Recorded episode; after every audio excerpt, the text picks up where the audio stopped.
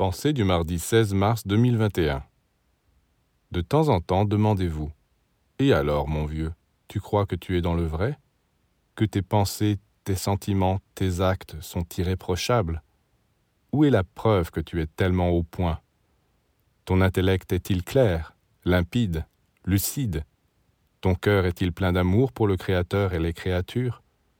Ta volonté est-elle si puissante que personne ne puisse t'arrêter dans la réalisation de ton idéal? Si vous êtes sincère, vous serez obligé d'admettre que votre intellect ne comprend pas grand-chose, que votre cœur est agité de passions contradictoires et que votre volonté est tiraillée dans tous les sens. Alors, comment pouvez-vous croire que vous êtes sur le bon chemin? Il y a des critères, mais qui veut les connaître? Un homme a gâché sa vie, il est malheureux, malade, aigri, privé d'amis, d'argent. Mais ça ne fait rien, sa philosophie est impeccable. Et qui le dit? Lui-même, évidemment. Eh bien, ce n'est pas lui qui doit se prononcer, ce sont les circonstances, les événements.